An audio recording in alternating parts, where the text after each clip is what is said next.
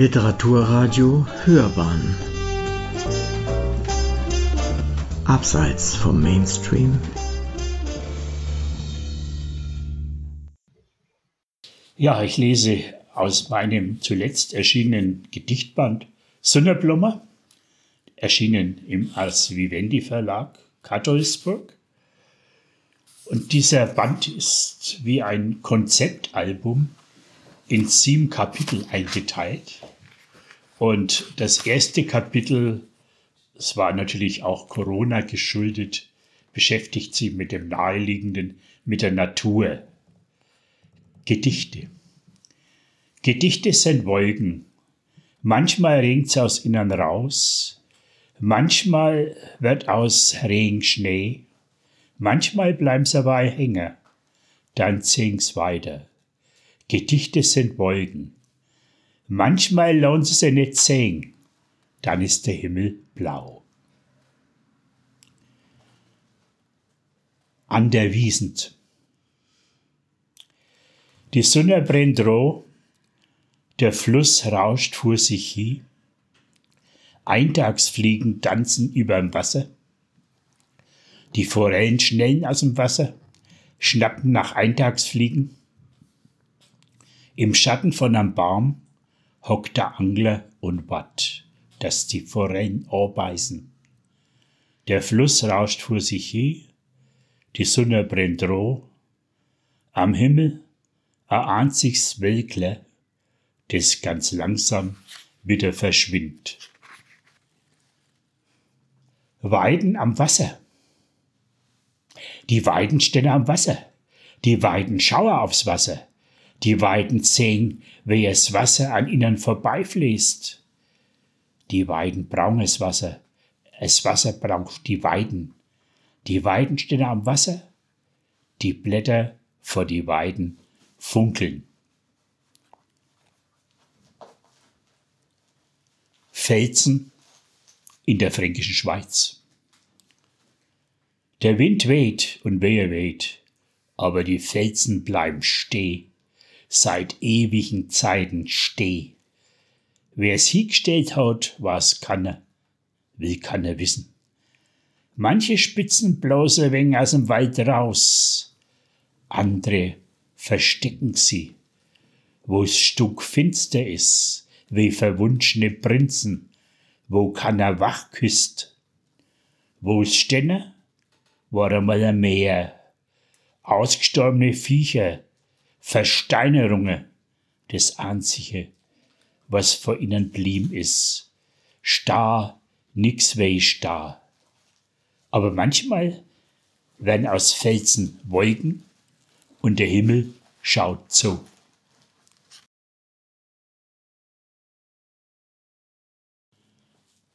Beim nächsten Gedicht ist ein Zitat von meinem amerikanischen Lieblingsdichter William Carlos Williams vorangestellt. This sparrow who comes to sit at my window is a poetic truth more than a natural one. Armer Spots.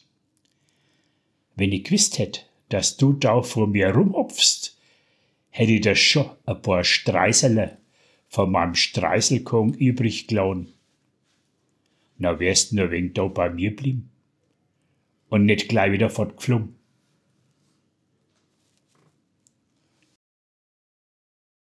Fangerlitz. Im tief verschneiten Garten jung sie drei Achendler, ein Schwarz, ein Brauns und ein Rots, immer wieder von einem Baum zum anderen und wieder zurück und hier und her, wie wenn's Fangerletz spielen. Und so schnell wie's kummer sind, ist alles schon wieder vorbei vor die rieselt der Schnee.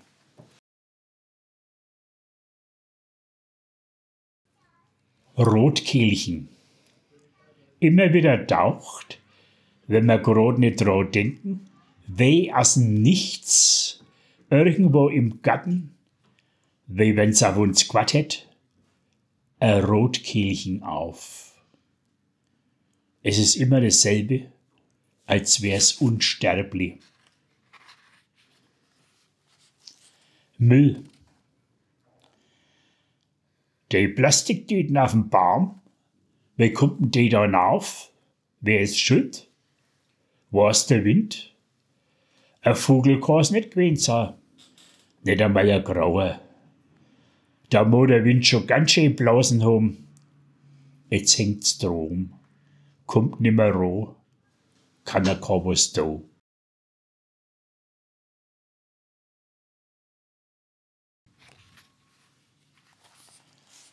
Ja, und jetzt kommen zwei Nachdichtungen.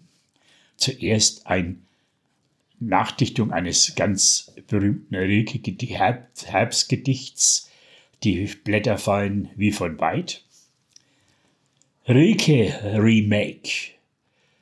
Die Blätter fallen wie von ganz weit, als wären Beim dort rum am Himmel.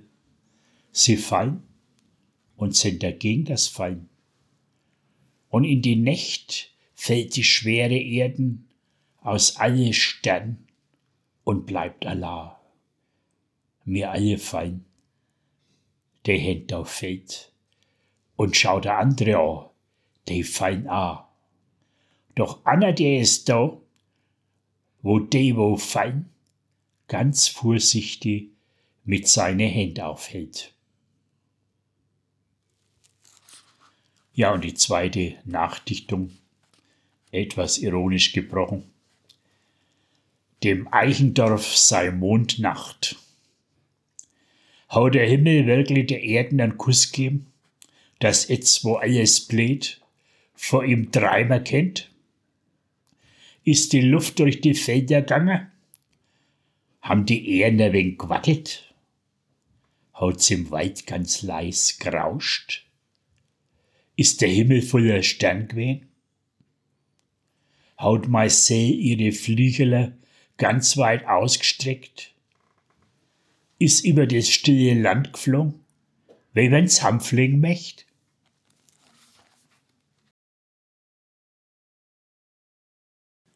Das Thema der Romantik ist ja die Sehnsucht und Sehnsucht heute. Sehnsucht. Ich wollte in Süden. Ich bin im Süden an der Endhaltestelle vor der U-Bahn ausgestiegen. Die Sonne hat geschienen.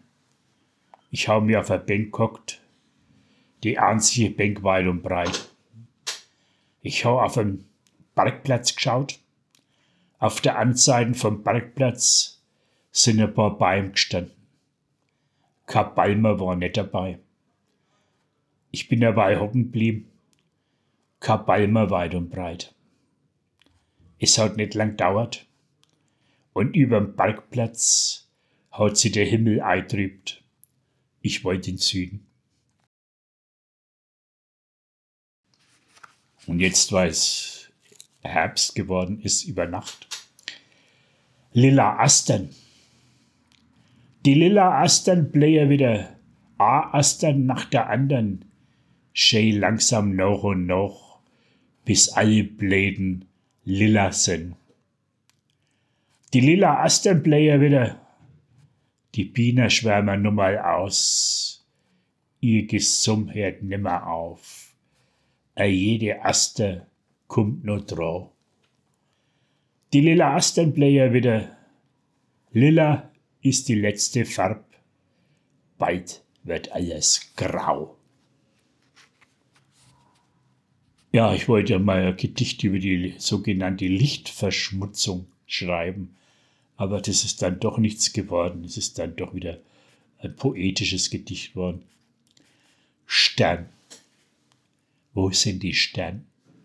Wo sind's denn hin? Was ist bloß los? Was ist passiert? Eine Zeit hat's geben, das ist lang her, da war der Himmel voller Stern. Der Mond ist da, der ist nur da. Die Sterne sind fort, wo sind der hin? Ich will Stern, die Stern singen in der Nacht, die Stern singen in der Nacht.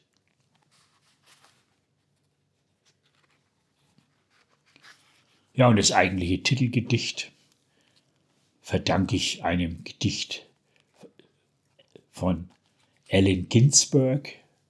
Das hieß Sunflower Sutra und da kam die Wendung vor We are golden sunflowers inside. Sonnenblume. Schöne goldgelbe Sonnenblume, sind wir nicht alle Sonnenblume? Recken wir nicht alle immer wieder unsere Köpfe in die He? Haben wir nicht alle in uns einen Hafen gute Kern? Lau wir nicht alle, wenn's Zeit wird, unsere viel zu schweren Köpfe hängen? Sind wir nicht alle Sonnenblume, schöne goldgelbe Sonnenblume? Ja, das zweite Kapitel ist überschrieben mit Fotoalbum. Und das ist sehr autobiografisch. Lektion. Schau auf deinen Weg, haben sie zu mir gesagt. Immer und immer wieder, schau auf deinen Weg. Das habe ich halt immer noch im Ohr. Schau auf deinen Weg. Links und rechts davor war das Leben an dem ist der Weg vorbeigegangen. Und ein Gedicht, das musste ich ja unbedingt mal schreiben. Schweigbub. In mir drin ist ein Bo. Der gibt Karo. Der will naus. Ich laune ihn raus. Aber zum Glück kommt er immer wieder zu mir zurück.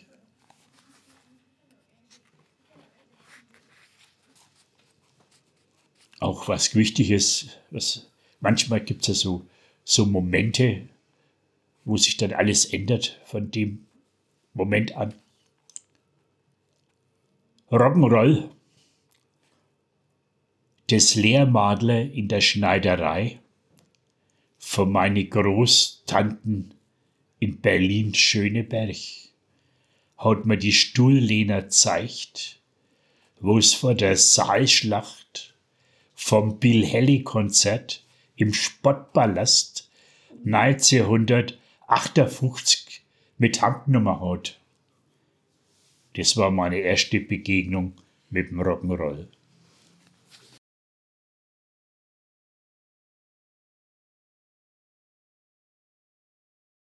Ja, das nächste ist überschrieben mit Ach Herz.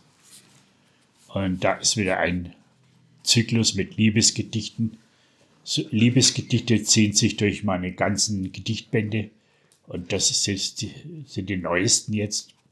Liebe eins, du gehst mir im Kopf rum, ich geh dir im Kopf rum, du hast mir mein Kopf verdreht, ich hau dir dein Kopf verdreht, ich bring dir nimmer aus meinem Kopf, du bringst mir nimmer aus deinem Kopf, jetzt stehen wir da, mit unsere Köpf, de gem und gem Karo.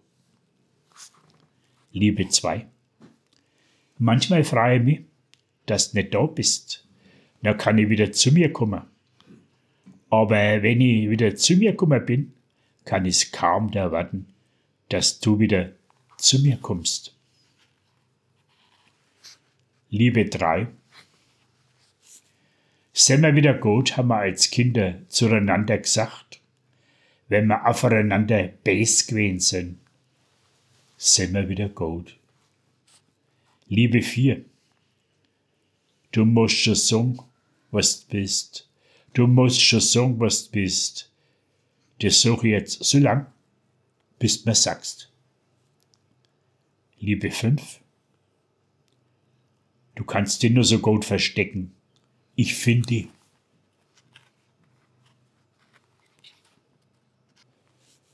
Manche Gedichte entstehen auch so nebenbei. Man ist in der Stadt. Da war ich mal auf dem Hauptmarkt und da flog ein Bogen Packpapier, für, für einen Franken ist das Wort kaum auszusprechen, äh, durch die Gegend. Und da musste ich äh, wiederum an meinen amerikanischen Lyrik, Lieblingslyriker William Carlos Williams denken der hat als Credo mal formuliert, no ideas, but in things. Backpapier. Der Bogen Backpapier da auf dem Platz, wo kommt denn der her? Wer weiß, wer den weggeworfen hat? In das Backpapier backt keiner mehr Bäcklerei. Das Backpapier ist frei. Das lässt sich vom Wind übers Pflaster treiben. Das hebt keiner auf. Das knattert und flattert.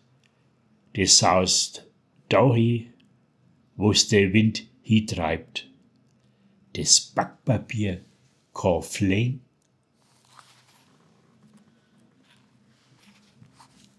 Einen Lyriker, den ich äh, immer sehr geschätzt habe. Ich habe, glaube ich, alle Gedichtbände. Das war Rainer Maikowski. Und in irgendeinem seiner Bände war mal ein Foto von ihm. Das, da musste ich natürlich sofort ein Gedicht drüber schreiben.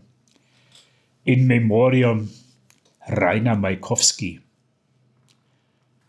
Auf dem Foto vor seinem letzten Gedichtband, wo nach seinem Tod rausgekommen ist, sieht man einen Mann in einem Trenchcoat mit einem Stockschirm in der Hand und hinter ihm ein paar Bäume.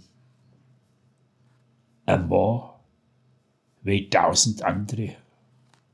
Alles andere wie ein Dichter. Scheinbar, unscheinbar. Elegie. Es gibt doch, die sind so hell, da siehst, wo hießt a gehst, dein eigener Schatten. Und dann gibt's doch, die sind so grau, da siehst net, da lässt er die im Stich, da bist Allah. Ach Herz, ich reim die net auf Schmerz, ich verschenk die net, ich schütt die net aus, ich verlier die net, ich droch die net auf der Zunge, ich droch dir auf dem rechten Fleck, du schlägst links. Ja, nächste Kapitel ist überschrieben mit Horoskop.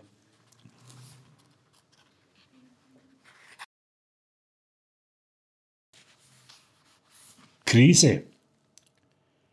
Die Engel lassen sie nicht mehr blicken. Die haben sie allsam ins hinterste Eck vom Himmel verzogen und warten auf bessere Zeiten. Mach was dagegen. Was? Was ist denn das? Was ist denn jetzt? Es ist doch was. Was ist das bloß? Das darf doch nicht. Was soll denn das? Was kommt denn da? Da kommt doch was. Wer hätte denn bloß an sowas denkt? Das kommt mir jetzt fall ungelegen. Auf sowas war ich gar nicht gefasst. Was mach ich jetzt? Was tu ich bloß? Wie steh denn jetzt da?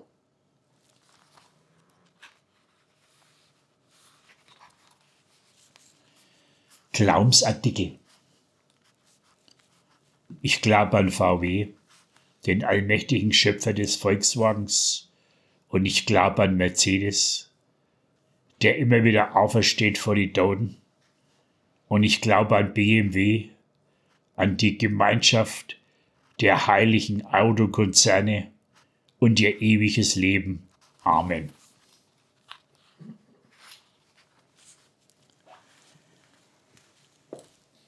Drecki. Es gibt also zwei Adjektive für dreckert, sagt man, glaube ich, in, äh, in, auf Bayerisch. Bei uns gibt es auch das Adjektiv dreckert, aber es gibt auch noch das zweite Adjektiv drecki. Drecki. Der Dreck ist überall, der verschwindet nicht, der lässt sich nicht vertreiben. Den kann man nicht weg, den kann man nicht wegmachen. Der kommt immer wieder. Der wird immer mehr, der breit sie aus, der kennt keine Grenzen. Gehe den kommst nicht an, gehe den bist machtlos, der ist stärker, der kennt kein Bardon, den bringst nicht aus deinem Kopf, der ist in dir drin. Mit dem musst leben. Vision. Was wir hinter uns haben, haben wir schon immer vor uns. Ähm, was wir vor uns haben, haben wir auch mal hinter uns. Was vor uns ist, wissen wir nicht. Was wir hinter uns haben, ist nicht mehr wahr. Was wir haben, das haben wir. Was einmal nach uns ist, kann uns wurscht sein. Das haben die, wo nach uns kommen, noch vor sich.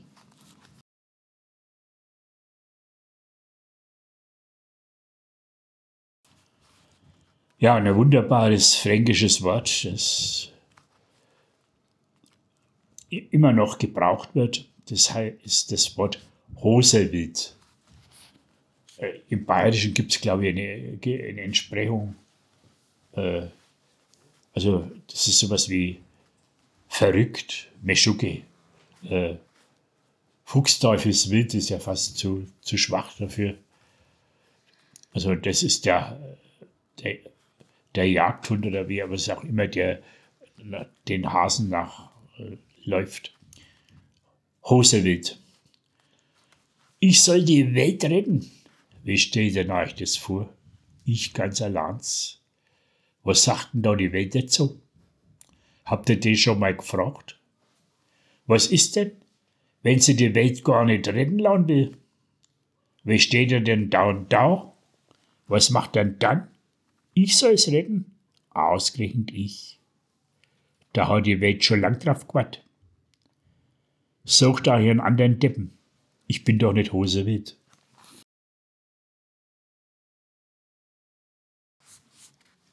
Abrechnung. Mit euch rede ich doch nicht. Meinetwegen könnt ihr hingehen, wo der Pfeffer wächst. Ich hab was Besseres zum tun. Mit euch rede ich doch nicht. Das bringt mir doch nix. Für mich seid ihr alles andere wie der Nabel der Welt. Mit euch rede ich doch nicht. Ihr mahnt wohl, ich bin auf der Wassersuppen dahergeschwommen. Dass er euch nicht täuscht. Mit euch rede ich doch nicht was mache ich bloß ohne euch?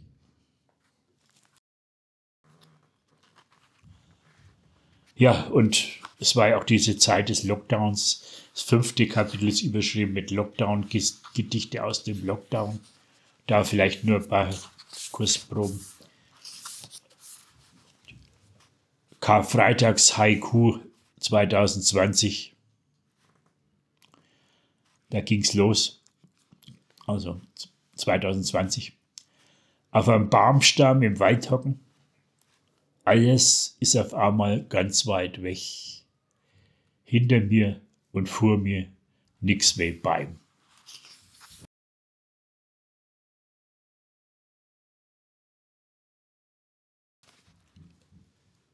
Ja, ein schönes äh, Dialektwort ist Grauer. Das ist also, die sind die Krähen auf Hochdeutsch. Da ist, ist fast schon das Englische uns näher, in dem Fall Crows. Also manchmal hat man ja das Gefühl, dass wir, wir haben ja dieselben Diphthonge wie die in, in der englischen Sprache. Und ja, Lockdown-Grower. Was machen die Grauer? Die Grauer im Lockdown? Hocken die immer noch alle auf ihrem Baum rum? Halten die wirklich die Abstandsregeln ein?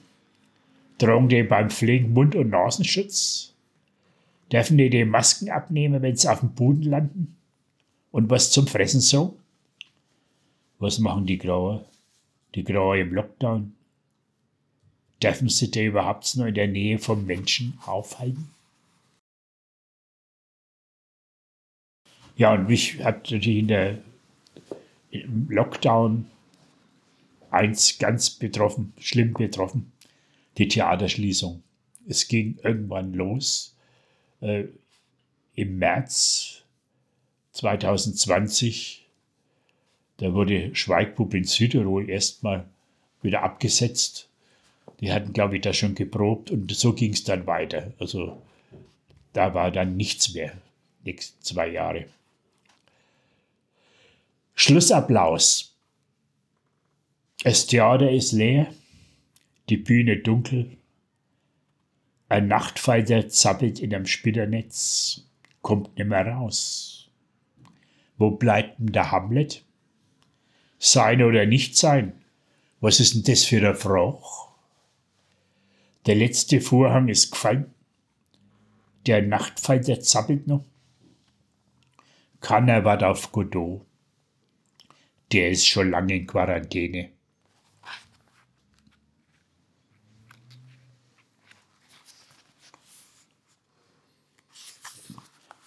Ja, und das nächste Kapitel ist Vermischtes. Da ist natürlich der Humor wieder mal gefragt. Und da habe ich natürlich ein spezielles Gedicht drin. Äh, eine Hymne aufs L. In Nürnberg wird das L prälabial unter Herausstreckung der Zunge außerhalb des Mundes gebildet. Kleine Hymne aufs L. Das L ist mehr wie ein Buchstab. Das ist unser Label. Da damit wir immer leben. Das bringt man immer weg, wenn wir uns auch nur so anstrengen. Das gehört dazu. Das war so, das ist so. Das L ist immer da. Das ist schon immer da gewesen. Das L sind wir. Wir sind L und die Zunge freit sie. Ja, und dann andere Besonderheit unseres Dialekts, das wir mit den Oberpfälzern teilen, das ist der sogenannte Triftong. Also drei Vokale hintereinander.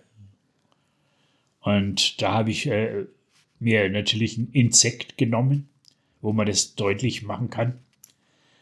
Das ist der Auernheere, also der Ohrwurm auf gut Hochdeutsch. Auernheere, Auernheere, da schaust, dass weiterkommst. Auernheere, da magst vor lauter Angst in die Husen. Auernheere, da läuft's da eiskalt im Buckel nunter. Auernheere, da kriegst es große Grausen. Auernheere. Da packt die Anna an deinem Grung. Auernheere, Auerlau.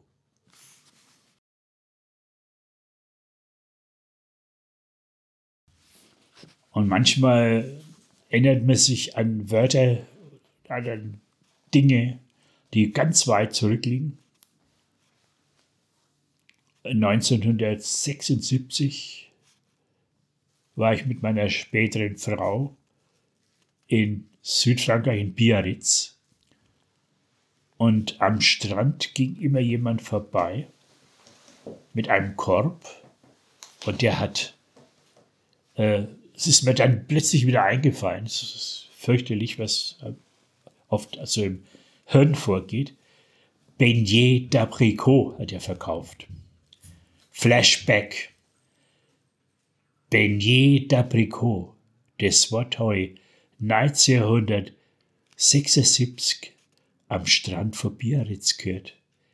Beignet d'Abricot, Aprikosenkrapfen.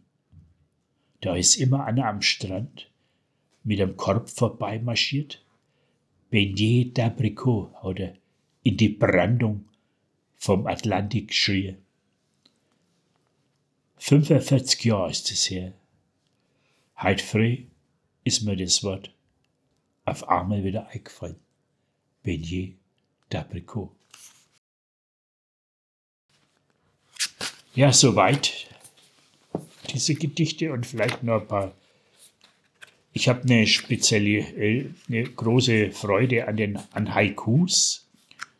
Vielleicht, weil man im, im Fränkischen äh, sehr oft wenig sagt und mit wenig Worten was ausdrücken will. Das ich weiß nicht, wo das herkommt. Ähm, aber ja, vielleicht mal ein Beispiel. Ist, äh, ich kann natürlich nicht Japanisch, aber es gibt zum Beispiel ein ganz berühmtes Haiku von Issa. Ja, Schnecke, besteige den Fuji, aber langsam, langsam. Und ich musste natürlich in Franken ein Äquivalent für den Fuji finden. Und es ist unser heiliger Berg das Walberle in der fränkischen Schweiz. Ein Walburgis Heiligtum war das früher. Und da ist auch immer so ein Fest. Und aus der Walburga hat natürlich der Franke Walweiler gemacht und, und äh, ja, und jetzt meine fränkische Nachdichtung des Haikus.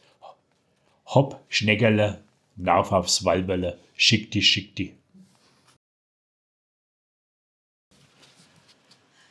Ja, und das hat mich jetzt nicht mehr, in jedem Buch gibt es natürlich Haikus und äh, wenn ich gerade nicht dran denke oder in irgendwelchen Situationen fallen mir die einfach ein. Seifenblasen. A Seifenblasen nach der anderen zerplatzt in der Luft und der jede ist schön. Löwenzahn. Das Löwenzahn Fallschirmler. Wo der Wind es wohl hinweht. Ich bin gespannt. Blaumeise. Ach, Blaumeisler, weil du, fange ich nochmal an, Blaumeise. Ach, Blaumeisler, weil du schon in aller Früh im Garten rumschwirrst, du die feine Hutzen. Auch wieder ein sehr schönes fränkisches Wort. Der Hutzen heißt du sich, äh, weiß nicht, der Renner gibt es, glaube ich, im Bayerischen, ne? der Renner. Also das heißt dann, ähm, durch schnelle Bewegung zu Tode kommen. Also man braucht den an, im Hochdeutschen braucht man einen ganzen Satz wahrscheinlich. Und das ist ja auch dann wunderbar oft, wenn man dann so, wenn ja jemand vorliest in der Zeitung, dass da wieder Tode beim Verkehrsunfall gegeben hat, dann sagt er natürlich, der hat sich schon wieder nicht erhutzt. Vielleicht noch zum Schluss noch ein Haiku. Teebeutel. Es wird Zeit, dass ihr Haiku über den Teebeutel schreibt. Das Leute drei Minuten lang singen. Dankeschön.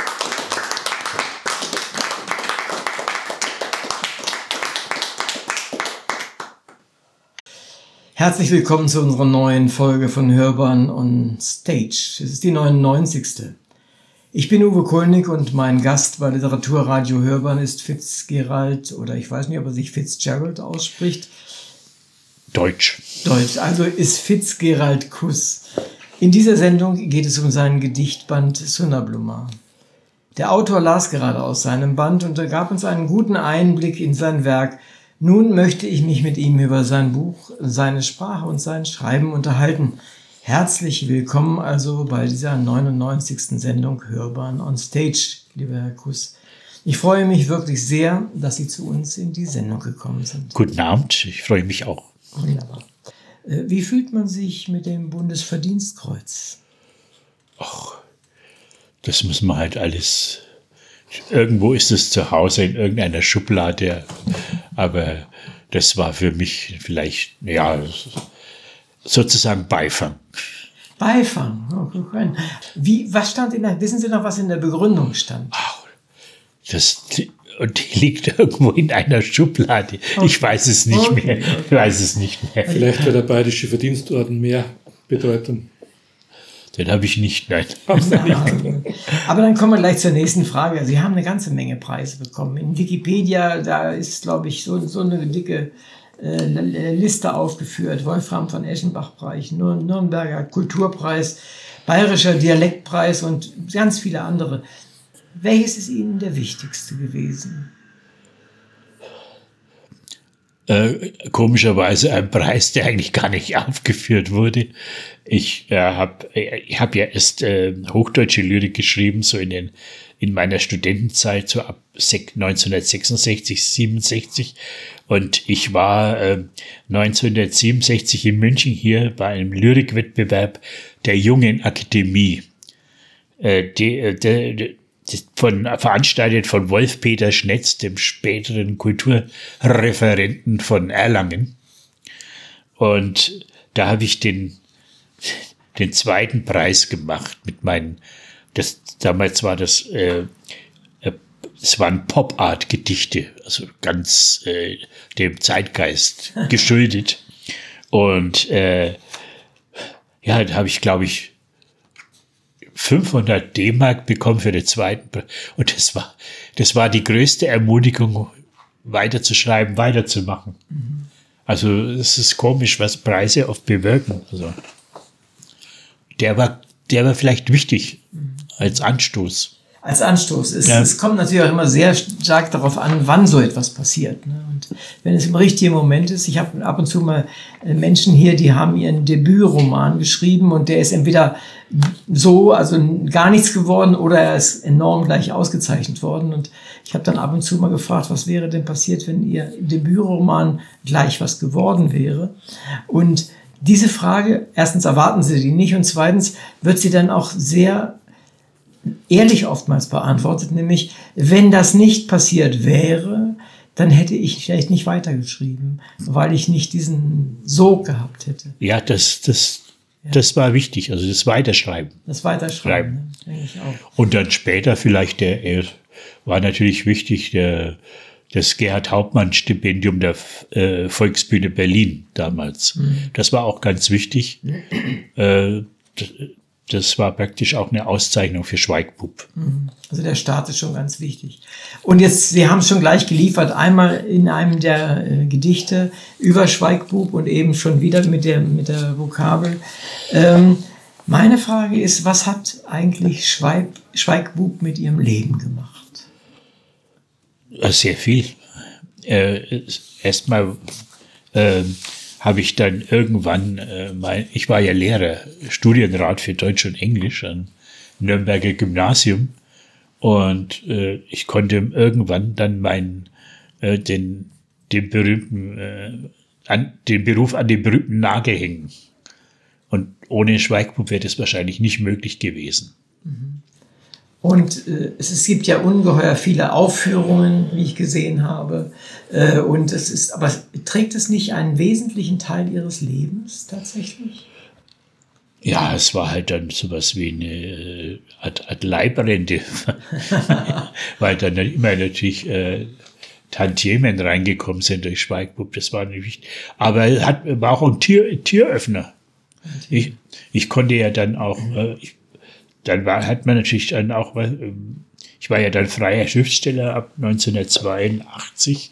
Ich konnte ja dann auch, ich konnte ja auch fürs Fernsehen arbeiten und äh, Hörspiele machen und, und das vielleicht war das der Glücksfall ja auch bei Schweiggrub, dass das so eine es war ja sowas wie eine Kleinbürger äh, versteckte Kleinbürgersatire äh, die war natürlich äh, nicht nur auf Franken beschränkt, sondern die die konnte man gut übersetzen. Ich meine, die, es gab allein zwei Aufführungen am Ohnsorg-Theater in Hamburg und ein, eine davon ist auch aufgezeichnet worden. Also das, äh, die Leute waren da genauso begeistert oder in Frankfurt am Volkstheater. Also das war, äh, war schon ein äh, sehr großer Erfolg, ja. Also Sie haben es aber ursprünglich geschrieben in äh, fränkischer Mundart. Ja, natürlich, ja, ja. Und also ich, als ich das gelesen habe, dass es auch in, in Berlin zum Beispiel oder am, am Ohnsorg-Theater gewesen ist, äh, da habe ich mich gefragt, wie, wie geht das denn eigentlich? Weil ist das ein allgemeingültiges Stück, das eben gerade zufällig von Ihnen als Franke in Fränkisch äh, konzipiert wurde und man kann es egal in welcher Sprache oder in welchem Mundart übertragen oder was ist das Geheimnis? Die Sprache war nicht alles. Ich meine, es war es war so diese Situation einer einer unmöglichen Feier und äh, das ist austauschbar. Das gab es in ganz Deutschland. Also Aber was mich am meisten frappiert hat, ich bin, ich bin ja eigentlich zweisprachig aufgewachsen. Mein Vater war waschechter Berliner, hat bis Ah, zu seinem okay. Tod, bis zu seinem Tod äh, Diale- auch den Berliner Dialekt gepflegt. Den habe ich gleich mitgelernt, Ah, neben, neben Fränkisch. Und ich dachte immer, also wenn äh, überhaupt, dann ist es wahrscheinlich unmöglich, dass das äh, Schweigbub in Berlin gespielt werden kann. Aber dann hat jemand vom Krips-Theater, der Stefan Reisner, der hat eine schöne Fassung geschrieben, die er wirklich dann ähm, le leicht bearbeitet muss, war es natürlich, die wirklich so in einem, so einem Berliner Mietshaus gespielt hat. Und äh, Er hat auch einen schönen Titel gefunden, Halt die Klappe, Junge. Ah, okay. Und äh, das lief dann plötzlich in Berlin. Äh, das, das Theater gibt's nicht mehr am Fritz-Reuter-Platz, hieß Tribüne. Ich glaube, der über 100 Mal oder sowas. Und mit äh, Edith Hanke als Tante. Ja, war natürlich Das war eine, besetzt. Ne? Also ich habe ja da auch, äh, das Schöne war ja auch, das, das, das ist, diese Art Volkstheater-Schauspieler, die gibt es nicht mehr. Die sind irgendwie, äh, das sind alle ausge, ausgestorben. Das war zum Beispiel der, äh, in Hamburg äh, äh, Heidi Kabel äh, und dann in Berlin war es die Edith Hanke. Äh, die in, in Nürnberg war es die Sophie Käser, grandiose Schauspielerin, die das mitgezogen hat. Äh, In Frankfurt war es die Liesel Christ, das Volkstheater begründet Ja, hat. Also es, waren, es war natürlich auch an solche Pe- Persönlichkeiten gebunden und äh, es ist ja jetzt, also, ich glaube, solche, solche Schauspielerinnen ähm, wird man kaum mehr finden. wahrscheinlich auch solche Theater, wenn man sich überlegt, also vielleicht habe ich das Stück sogar gesehen mit Heidi Kabel, weil wir haben eigentlich regelmäßig äh, die, das Ohnsorg-Theater gesehen. Ja, ja. Und vielleicht habe ich das tatsächlich auch gesehen. Und das ist nur schon sehr lange her. Ja, ja. Und das war natürlich ein besonderes Theater. Die haben natürlich auch eine, eine sogar auch eine Fernsehpräsenz gehabt, die war enorm. Ja, ja, ja, ja. Das ist ja nicht zu vergleichen mit der, mit der Fernsehsituation heute. Ja, Äh, Also insofern finde ich das, finde ich das äh, trotzdem sehr beachtlich. Ähm, tun Sie mir einen Gefallen. Ich hatte ja mich vorhin geoutet, äh, geoutet, dass ich Norddeutscher bin. Also ich komme aus Wolfenbüttel, ziemlich äh, dialektfrei, fast Hannover. Also insofern äh, und bin ich irgendwie gar nicht in dieser Welt hier zu Hause. Aber helfen Sie mir und vielleicht auch dem einen oder anderen der Anwesenden, was ist das Spezifische, das Besondere am Mittelfränkischen? Oder ist es Fränkisch allgemein? Oder helfen Sie mir einfach, ich bin blank. Ja, das ist schwer zu sagen. Also, äh, es, für mich ist es natürlich auch äh, äh, ich, die, so eine Sprachmelodie ist, äh, es mal englisch zu sagen, ein Sound, ein gewisser Sound, äh, der irgendwie unverwechselbar ist. Also wenn ich äh, wenn ich was äh, auf Hochdeutsch sage und, äh, und, das, und das Ganze dann in den Dialekt übertrage, dann, dann hat es äh, natürlich eine ganz andere Emotionalität. Das ist, äh, ich mache das manchmal an einem Lyriker, äh, einem lyrischen Wort klar. Ähm, der Mond ist was ganz Normales, das ist der Mond am Himmel. Aber äh, wenn man jetzt mit dem kurzen O fränkisch ausspricht, der Mond, dann ist es irgendwie der Mond der Kindheit. Ist, Dann ist es was geil, er hat er, bekommt er so eine ganz andere Ausstrahlung. Und ich habe so ein bisschen das Gefühl, aber vielleicht ist das, liegt das an der Auswahl äh, aus Ihrem Buch. Ich habe gar nicht so viel Schwierigkeiten, Sie zu verstehen. Äh, Das ist bei einem manchem bayerischen äh, Text, den ich höre, ganz, durchaus anders. Äh, Ist das allgemein so oder haben Sie uns hier eher die, die soft-fränkische Art vorgetragen? Keineswegs. Es ist, äh, ich habe ja an der Uni auch äh, äh, Sprachwissenschaft machen müssen und, äh, und es ist so, dass natürlich äh, Bayerisch und Fränkisch sind natürlich oberdeutsche Mundarten. Ober gehört zu diesem Sprachraum. Und wir sind, äh, Fränkisch ist näher an der Hochsprache als Bayerisch. Hessisch zum Beispiel, weiter geht es ja auch ein ja- fränkischer Dialekt. Ja. wir sind ja, unser Dialekt heißt ja eigentlich im Fach, äh, mit, mit dem Fachausdruck Ostfränkisch. Da Ostfränkisch. gibt's, okay. das geht dann rüber bis Moselfränkisch und äh, Niederfränkisch. Das ist, also, das geht Luxemburg und so weiter. Es ist, äh, es hat das, das ehemalige Frankenreich, äh, das da entlang geht. Und Und wenn man jetzt zum Beispiel in Unterfranken ist ja das ganz typisch. Da hat man auf der einen Seite die, dieses unterfränkische Würzburgerisch, was man ja kennt durch Erwin Pelzig, durch Äh, Ach, Fernsehen. Pelzig, ja, genau. Aber wenn man dann ein bisschen weiter im, in dem Wein abwärts fährt, ne, dann kommt man nach Asch- Aschaffenbusch und ist mitten im hessischen Sprachraum. Und da ist dann auch die Grenze zwischen Apfel und Ebbe.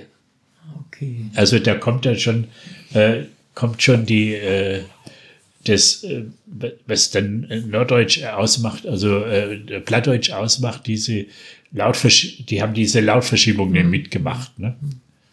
Da die sagen, auch äh, gab es einen wunderbaren äh, Autor, einen hessischen Autor, den Wolfgang Deichsel, der hat äh, Loch im Kopf geschrieben, so ein wunderbares Stück, aber es heißt ja natürlich hessisch, hessisch Loch, Loch im Kopf. Also das und die und Hessisch ist meiner Meinung nach schon wieder näher an, am, am Hoch, an, der- an der Hochsprache dran als, als unser Fränkisch. Weil äh, unser Fränkisch, dieses Ostfränkische, ist zu 50 Prozent nordbayerisch. Also man muss, wenn man 20 Kilometer von Nürnberg, nicht mal ganz 20 Kilometer hinter Altdorf, beginnt da wirklich schon die Oberpfalz. okay. Ähm, was, äh, vielleicht bin ich jetzt völlig falsch, aber was spricht eigentlich der, der Eiwanger für ein. Das ist Niederbayerisch. Das ist Niederbayerisch. Niederbayerisch, ja. Ich dachte, der gehört da auch hin. Der Herr Ich- Söder spricht, hat den fränkischen. Sö- Söder gehört dahin, Ja. genau. Ja. Der ist ja auch aus Schweinau, Der Söder jetzt. sein Nürnberger Stadtteil. Okay. Das, das muss man immer dazu sagen. Ach Er ist so. aus Schweinau, okay. nicht aus Ellenstegen.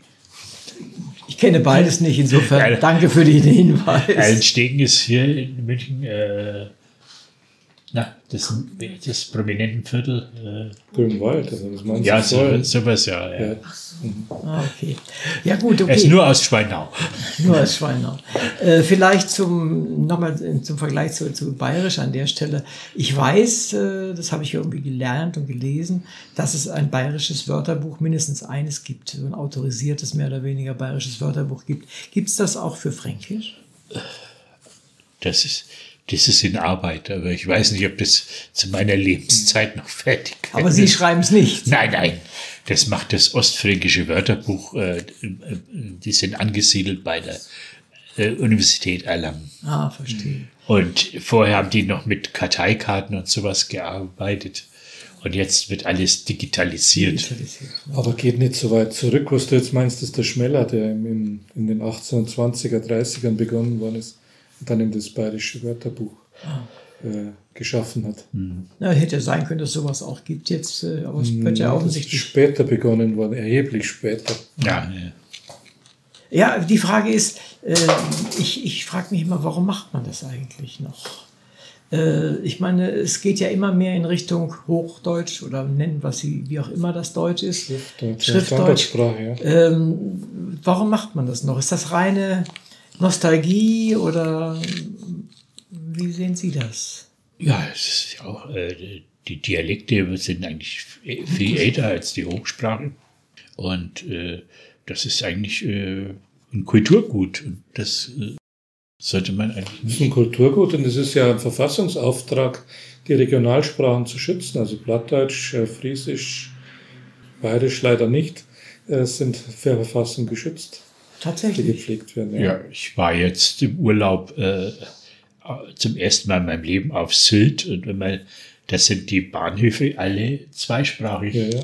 zwischen, äh, da ist immer der, der friesische Name in Klammern dazu geschrieben. Kann ich mich gar nicht erinnern. Also, das ist Nee, ja, das ist eine neue Entwicklung. Also in, gerade in den nördlichen Bundesländern ist inzwischen ja ein Niederdeutsch-Unterricht als Wahlfach und zum Teil bis in die Oberstufen hinein äh, möglich.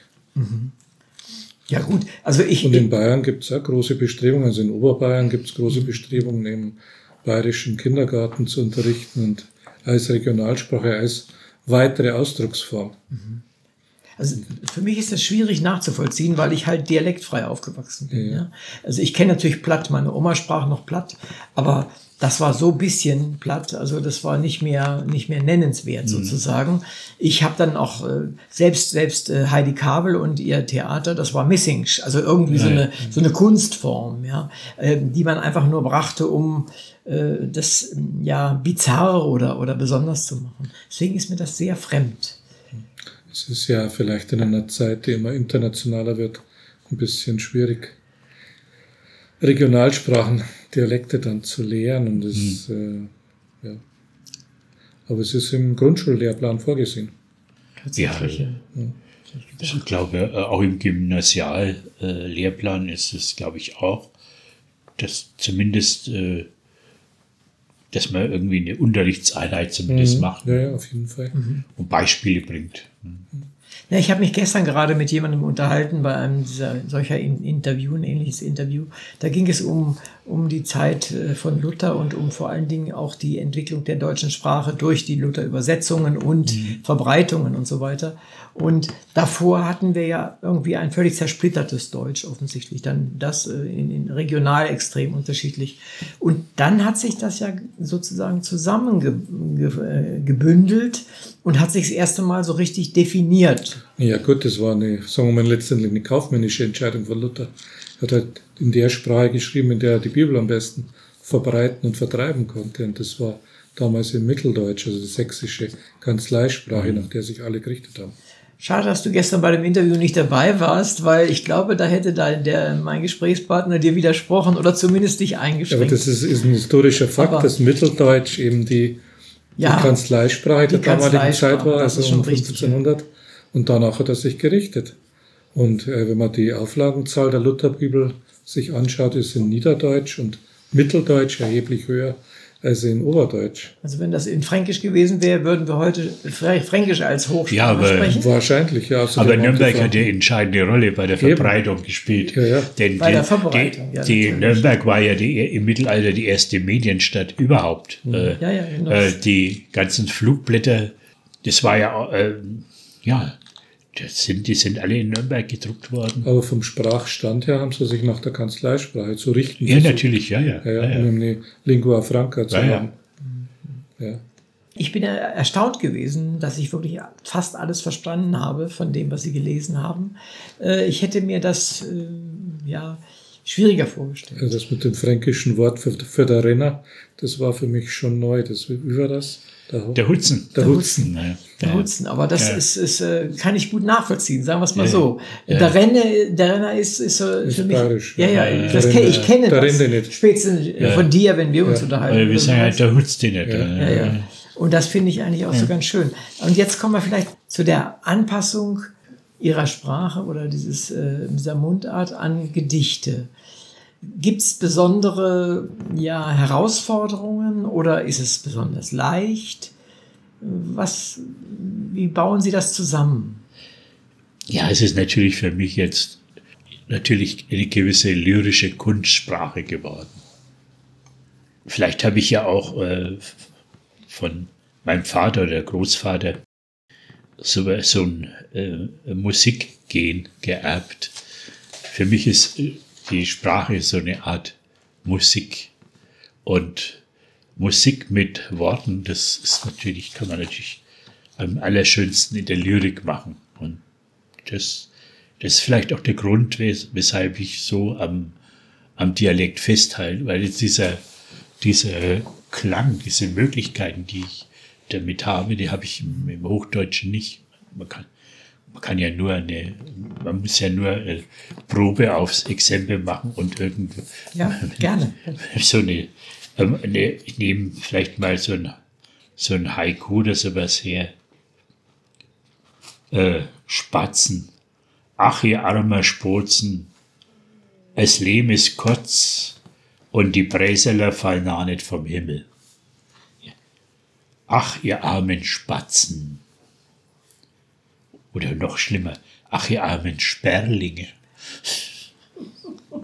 Das Leben ist kurz und die Krümelchen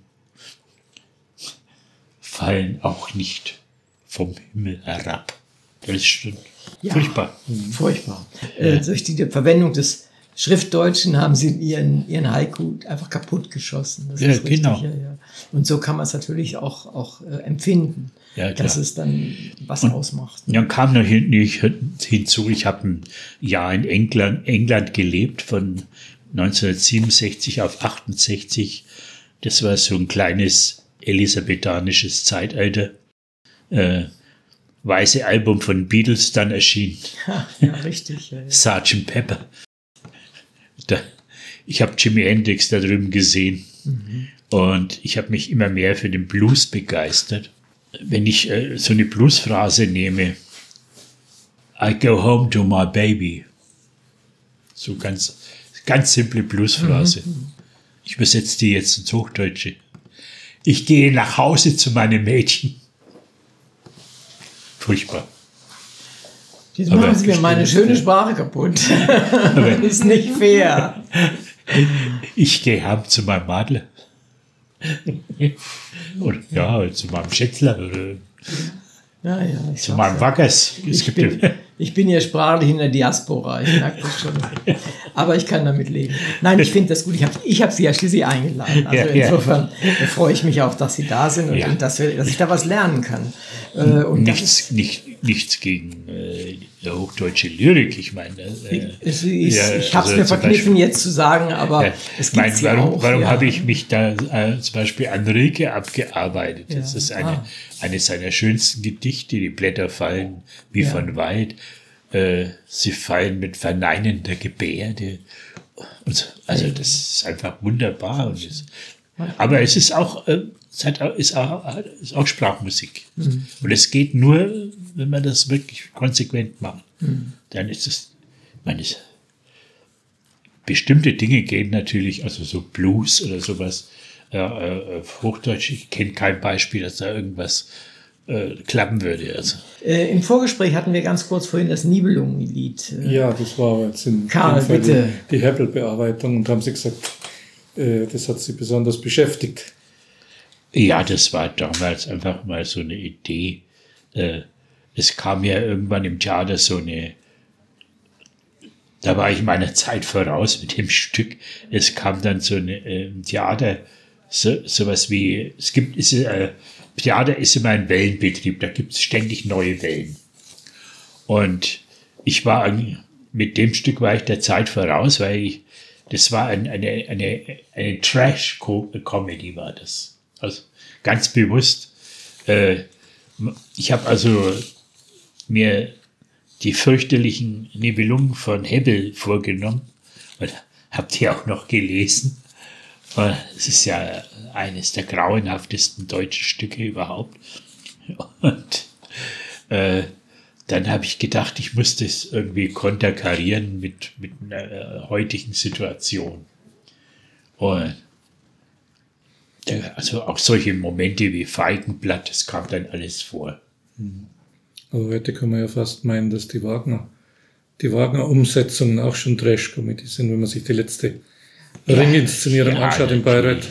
Also ich, äh, mein Vater war glühender Wagner-Fan, aber ich äh, überhaupt Opern-Fan, aber ich, ich, wie ich in einem Gedicht jetzt, jetzt auch schon angedeutet habe, ich bin dann wahrscheinlich als Protest und als Auflehnung äh, zum Rock'n'Roll und Jazz gekommen.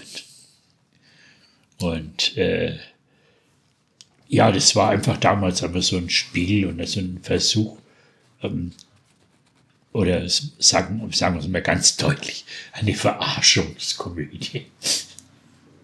Sie haben vorher im äh, Bezug genommen auf die äh, Hippie-Poeten und die Poeten des 67, 68, 69.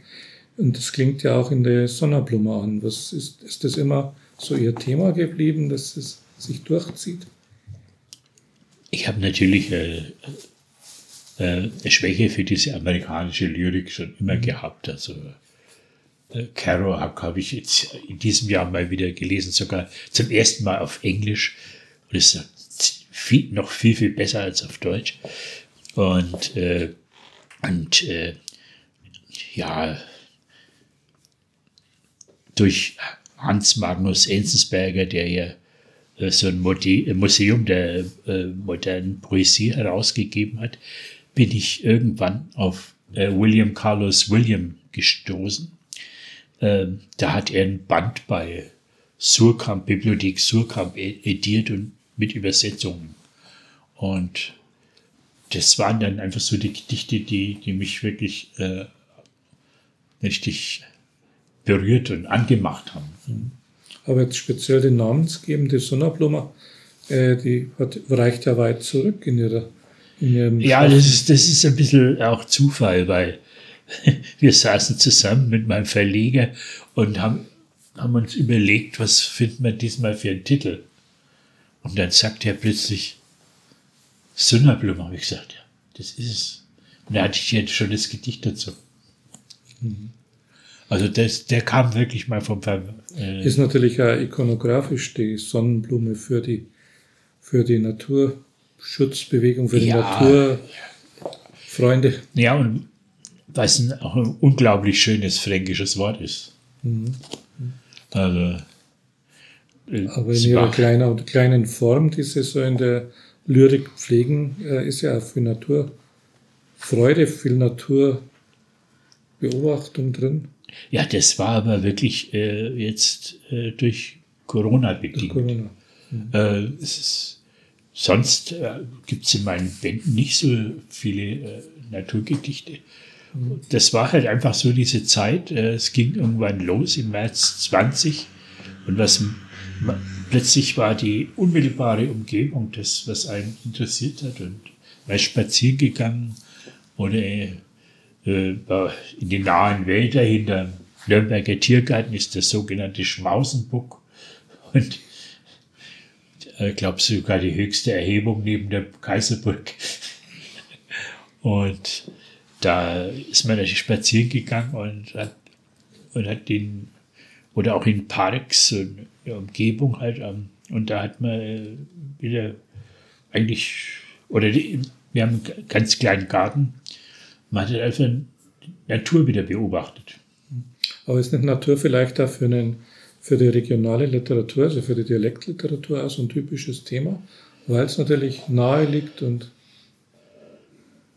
das war jetzt das vielleicht. Ich glaube, wenn ich an bayerische, schwäbische äh, äh, Autoren denke, die beschäftigen sich dann auch oft mit Naturthemen, durchaus dann im übertragenen Sinne. Ja, das ist halt das Naheliegende. Mhm. Was Augenfällige. Ne? Und, was man vielleicht bisher gar nicht so beachtet hat. das hat man einfach nicht beachtet. Eher gering geschätzt. Und plötzlich äh, sieht man da ein paar Spatzen und, und äh, denkt, ja, das, das ist doch ein Gedicht.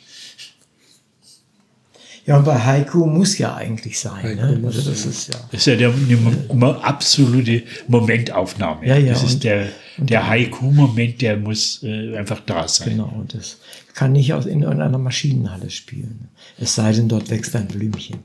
Dann geht's wieder, aber sonst funktioniert es. Ich würde da gerne was erinnern.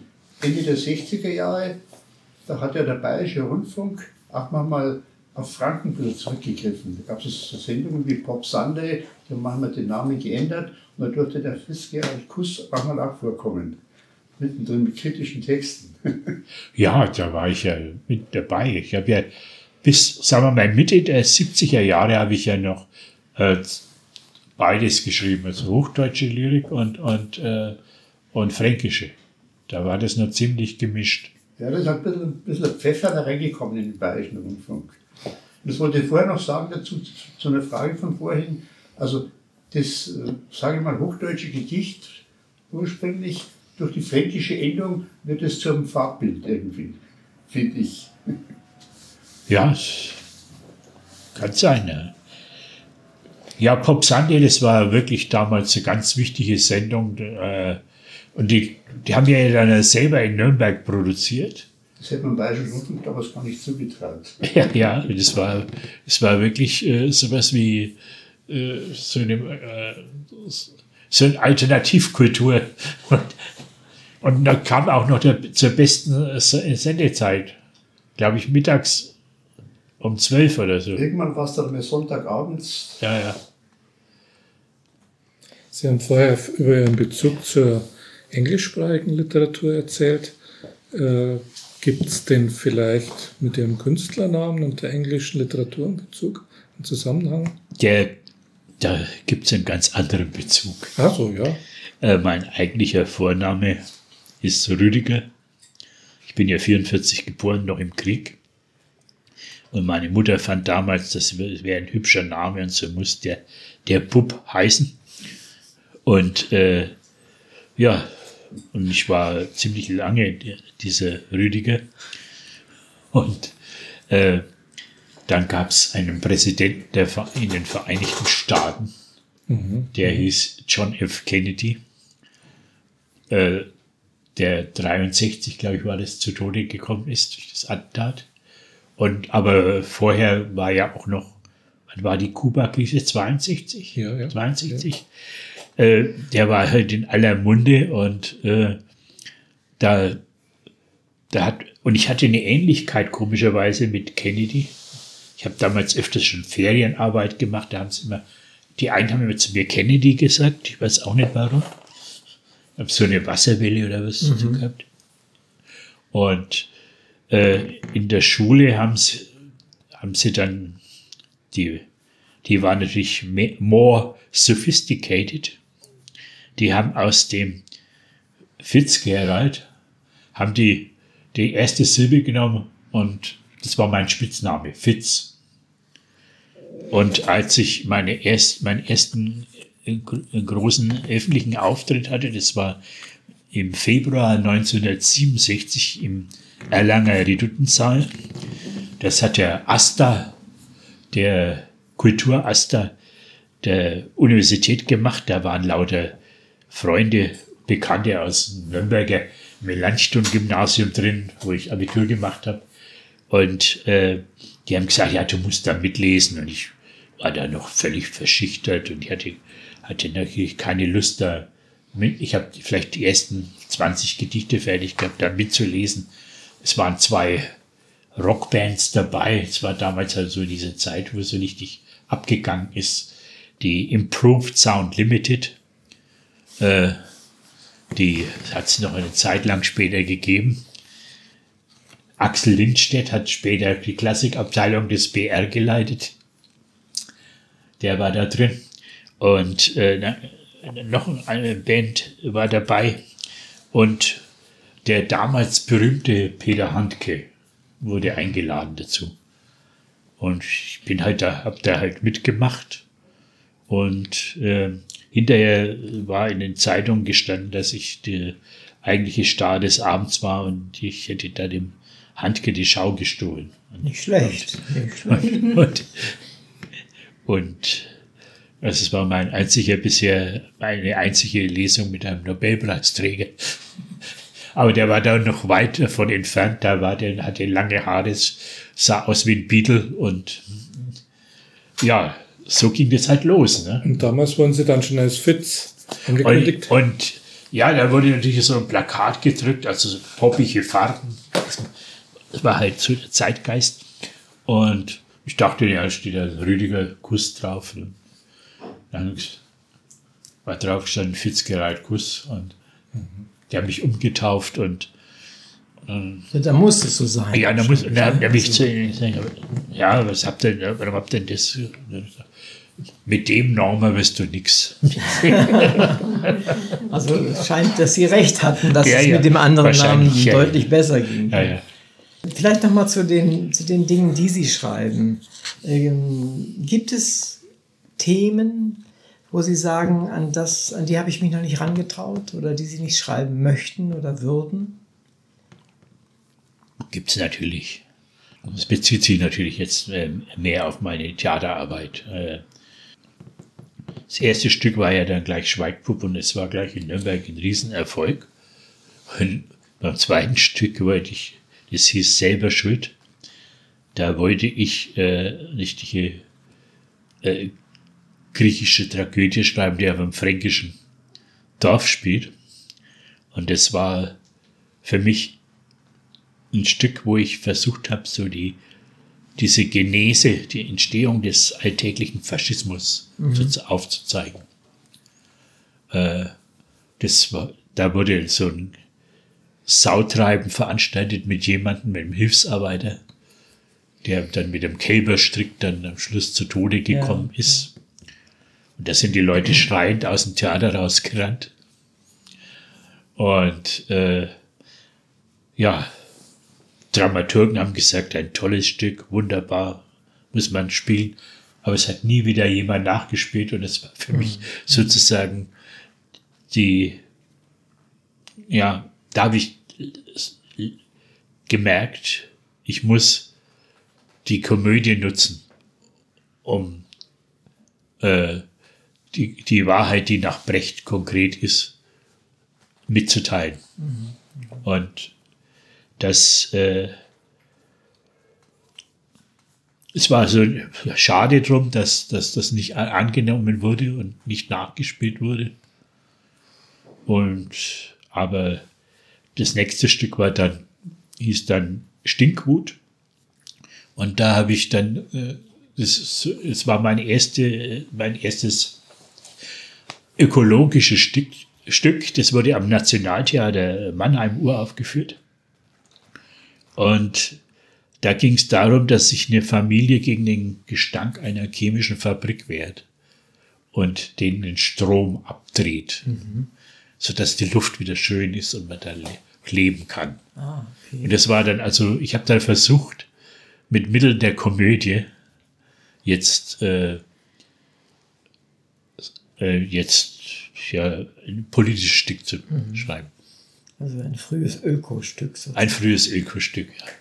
Ja, das war hat dann auch äh, in, in Linz, in Österreich, gibt es ja so chemische Werke und die wollten das dann auch nachspielen. Und da gab es einen Aufstand, weil die ganzen äh, Gewerkschaftsleute haben gegen das Stück protestiert. Ah, äh, die haben Angst gehabt, dass, dass, äh, dass ihre Arbeitsplätze kaputt gehen, wenn ich die, wenn ich die chemische Industrie missma mache. Ja, verstehe ich. Ja, Das ist die, die, die reale Welt, die dann sich gegen einen Ja, stellt. ne? und da hat, ich habe, glaube ich, so einen halben Aktenordner von Zeitungsausschnitten aus, aus Linz bekommen von meinem Verlag. Verstehe. Ich habe es dann nicht gesehen, aber die Aufführung selber war dann eigentlich eher der Gaudi und äh, die, die Aufregung. Das Tolle ist ja, Aufregung im Vorfeld ist manchmal schlimmer als das, was dann hinterher passiert. Das ist sicherlich richtig. Aber vielleicht nochmal zurück, äh, Themen, die Sie noch unbedingt schreiben wollen, die Sie aber noch bis jetzt keine Gelegenheit hatten. Ja, das ist eigentlich, momentan ist es eigentlich die, hauptsächlich die Lyrik, was ich mache. Äh, die Theaterarbeit habe ich für mich jetzt erstmal ad- acta gelegt. Vielleicht lag da auch, lag das auch an Corona.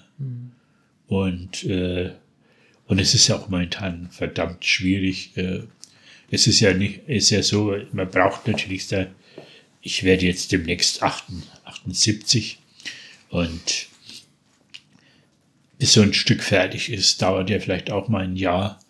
Dann muss es natürlich durch mein, vom, meinem Verlag erstmal durchs Lektorat laufen.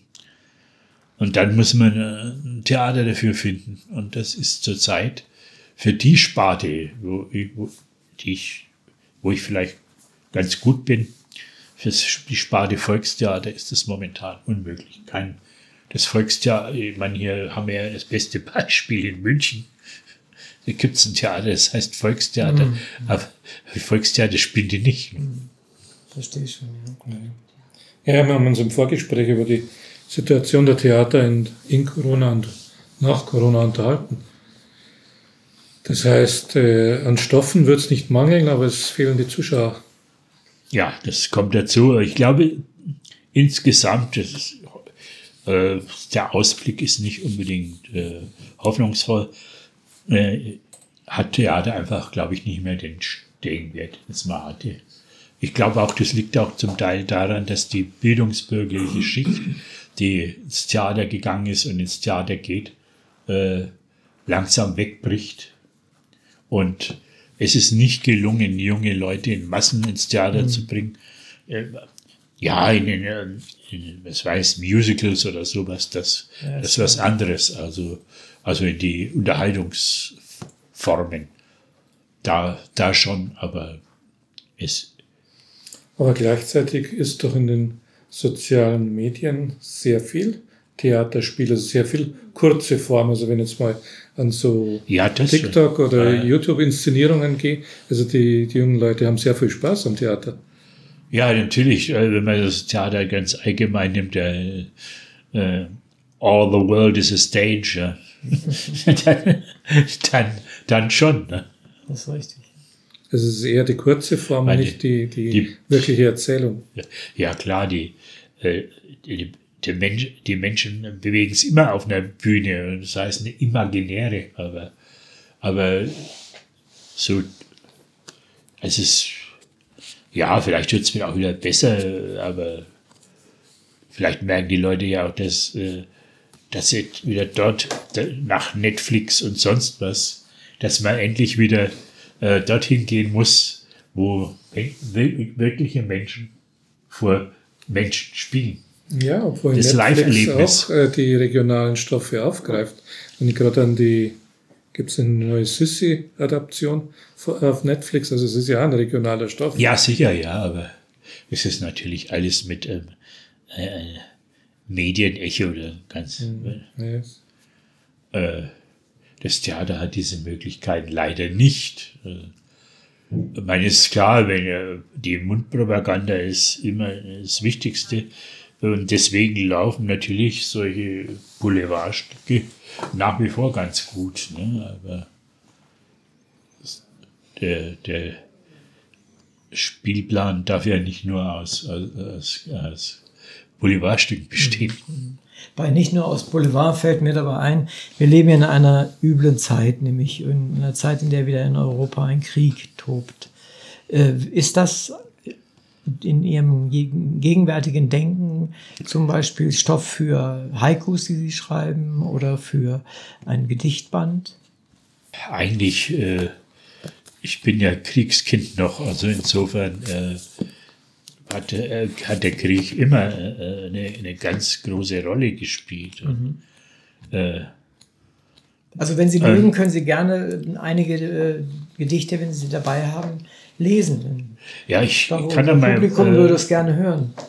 Äh, das es ist auch so, dass viele Gedichte von, äh, von mir vertont wurden. Ähm, von zwei Freunden jeweils. Und das zum Beispiel wurde ja auch vertont, was ich jetzt vorlese. Äh, Krieg heißt auf Fränkisch Krieg. Krieg. Krieg. Bilder rund um die Uhr. Präsidenten, wo aus Fliecherstein und über rote Teppich laufen. Menschen vor ihre eingestürzten Häuser nach einem Raketeneinschlag. Feier, wo nicht aufhören zum Brennen. Menschen, wo in der größten Kälte im Freier übernachten mähen. Hungernde Kinder mit große Augen. Tote Selbstmordattentäter. Politiker, wo in Kameras grinsen. Bilder laufen Amok. Rund um die Uhr. Wer krieg ihn bloß, krieg ihn bloß. Die Bilder wieder los. Schon eine andere Sprache als jetzt, die wir vorher gehört haben in Ja, Synagogen. das, ne? das, mein Lyrik hat viele Facetten. ja, Also, ich finde es ja, durchaus ja, ja. Äh, mehr als hörenswert. Ja. Ja. Und äh, ja, zum Beispiel sowas wie, äh, wie dieses Gedicht Greich, das hat dann mein Freund Klaus Brandl, äh, vielleicht der beste Bluesmusiker in Nürnberg. Aber er macht nicht nur Blues, also er ist Gitarrenvirtuose. Der hat das zum Beispiel auch vertont und ähm, dann haben wir diese letzte CD aufgenommen, Stadtland Kuss. Kurz Schönes Wortspiel, ja. 2019. Das heißt, kurz vorher. kurz vorher. Ich habe noch, glaube ich, 400 daheim liegen. Tja, Und- falsche Zeit gewesen. Weil, ja. Und äh, in Zukunft werde ich keine äh, äh, CDs mehr produzieren, denn äh, das ist genau wie das Theater irgendwie Zeit, vorbei. Die Zeit hat sich über Die Zeit- alles gestreamt. Die Zeit ist leider vorbei dafür. Schade eigentlich. Aber- Aber vielleicht zur Musik noch. Sie haben äh, ja vorhin schon erwähnt, dass Sie auch Dinge vertont haben oder aber auch Dinge mit, mit Musikern vorgetragen haben.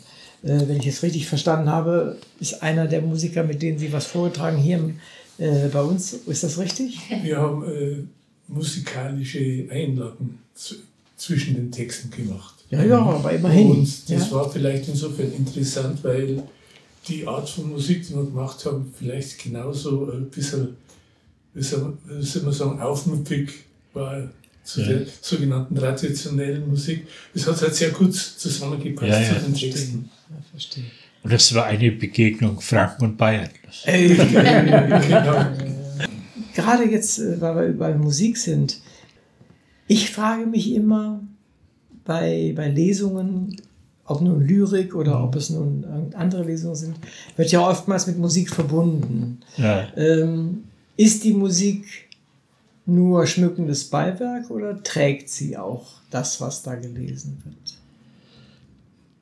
Ja, es kommt drauf an. Also bei mir war es eigentlich schon von, von vornherein so, auch schon in 70er Jahren, dass man das wirklich äh, wie so ein Sprechgesang richtig vertonen kann. Dass es nicht nur äh, der, das, das war das Klassische war also lesen und dann spielt der Pianist und dann liest man wieder und dann spielt der ja, ja, Pianist genau. wieder.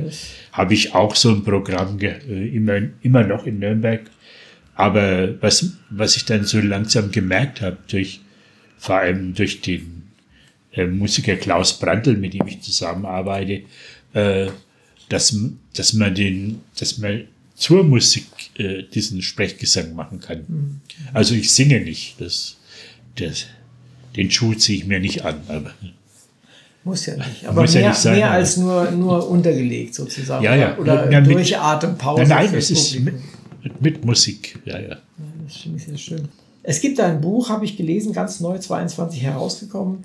Nicht von Ihnen, sondern Fränkische Köpfe von Albrecht Dürer bis Markus Söder, porträtiert und karikiert von Lutz Backes, den ich nicht kenne. Da sind Sie offensichtlich auch drin. Ist das richtig? Ich habe es noch nicht gesehen, das Buch.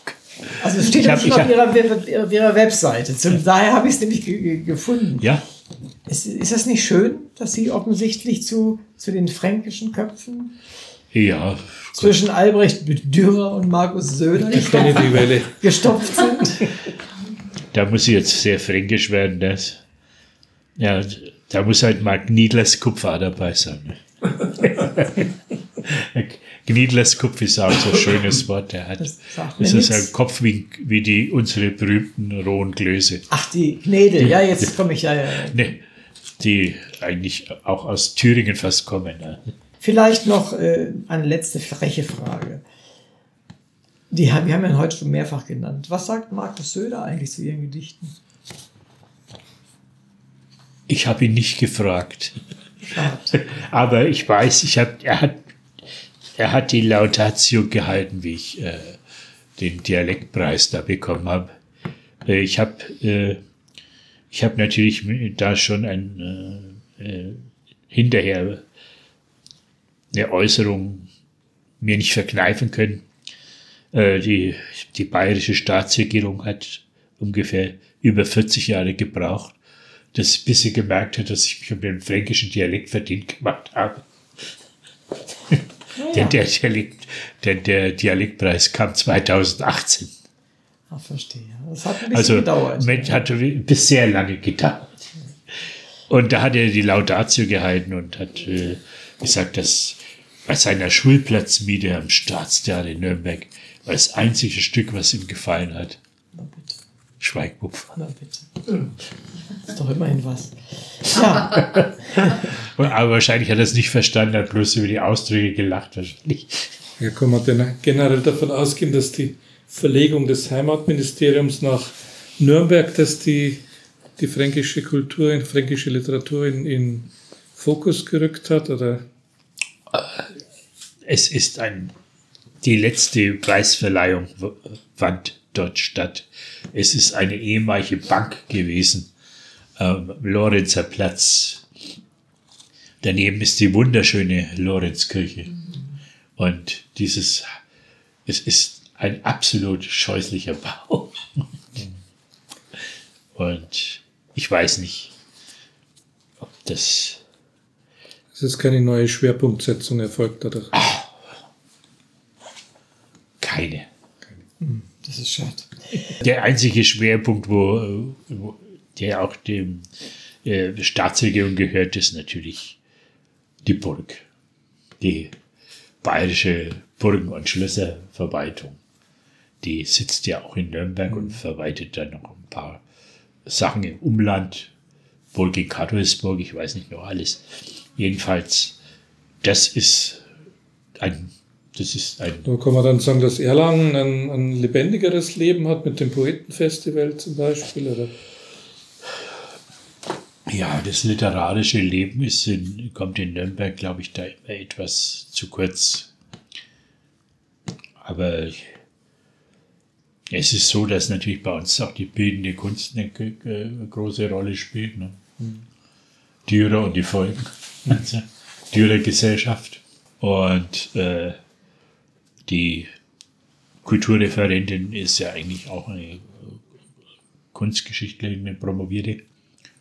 Und ja, und dann, und dann ist natürlich, die Oper ist teuer und muss subventioniert werden, Staatstheater. Dann haben wir ja auch diese vielen Kulturläden, immer noch, die der Hermann Glaser begründet hat. Ja, Erlangen hat, war da natürlich federführend. Das äh,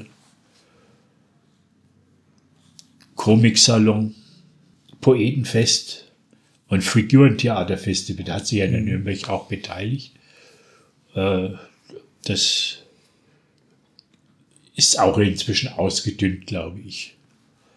Ja, ich war selber mal, wie ich meinen frühen Anfängen, mich der äh, Wolf-Peter Schnetz, der Erlanger Kulturreferent, ich, ich, ich hätte ja wahrscheinlich als Lehrer irgendwie nach Schweinfurt in die Wüste geschickt werden sollen. Aber äh, der gute Wolf-Peter Schnetz, der hatte, glaube ich, in München am Ministerium äh, irgendwelche Beziehungen und dann konnte ich in Fürth zumindest bleiben. Da war ich näher an wäre schon Erlangen. Näher an. Erlangen. Okay.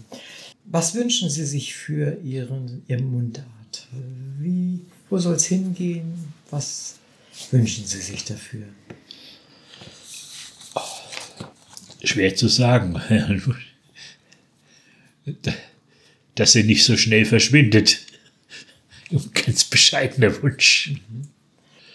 Liebe Hörerinnen und Hörer, danke, dass Sie wieder dabei waren. In der heutigen Sendung war Fitz Gerald Kuss mein Gast. Es ging um sein Buch Sunderbluma. In diesem Buch geht der Autor durch die Themen der Zeit, einschließlich der auch ihn belastenden Pandemie. Er wählt dabei einen Ton, der trifft, eine Sprache, die ausdrückt, was und wie er es meint. Man muss es lesen, hören und kann es dann auch fühlen. Es ist ein schönes Buch, das nur zu empfehlen ist. Ich bin Uwe Kulnig vom Literaturradio Hörbahn und sage vielen Dank, dass wir heute so viel über Ihr Buch, Ihr Schreiben und Ihre Welt erfahren durften. Auch im Namen unserer ZuhörerInnen sage ich Ihnen, lieber Herr Kuss, herzlichen Dank für Ihre Mitwirkung bei dieser Sendung. Dankeschön.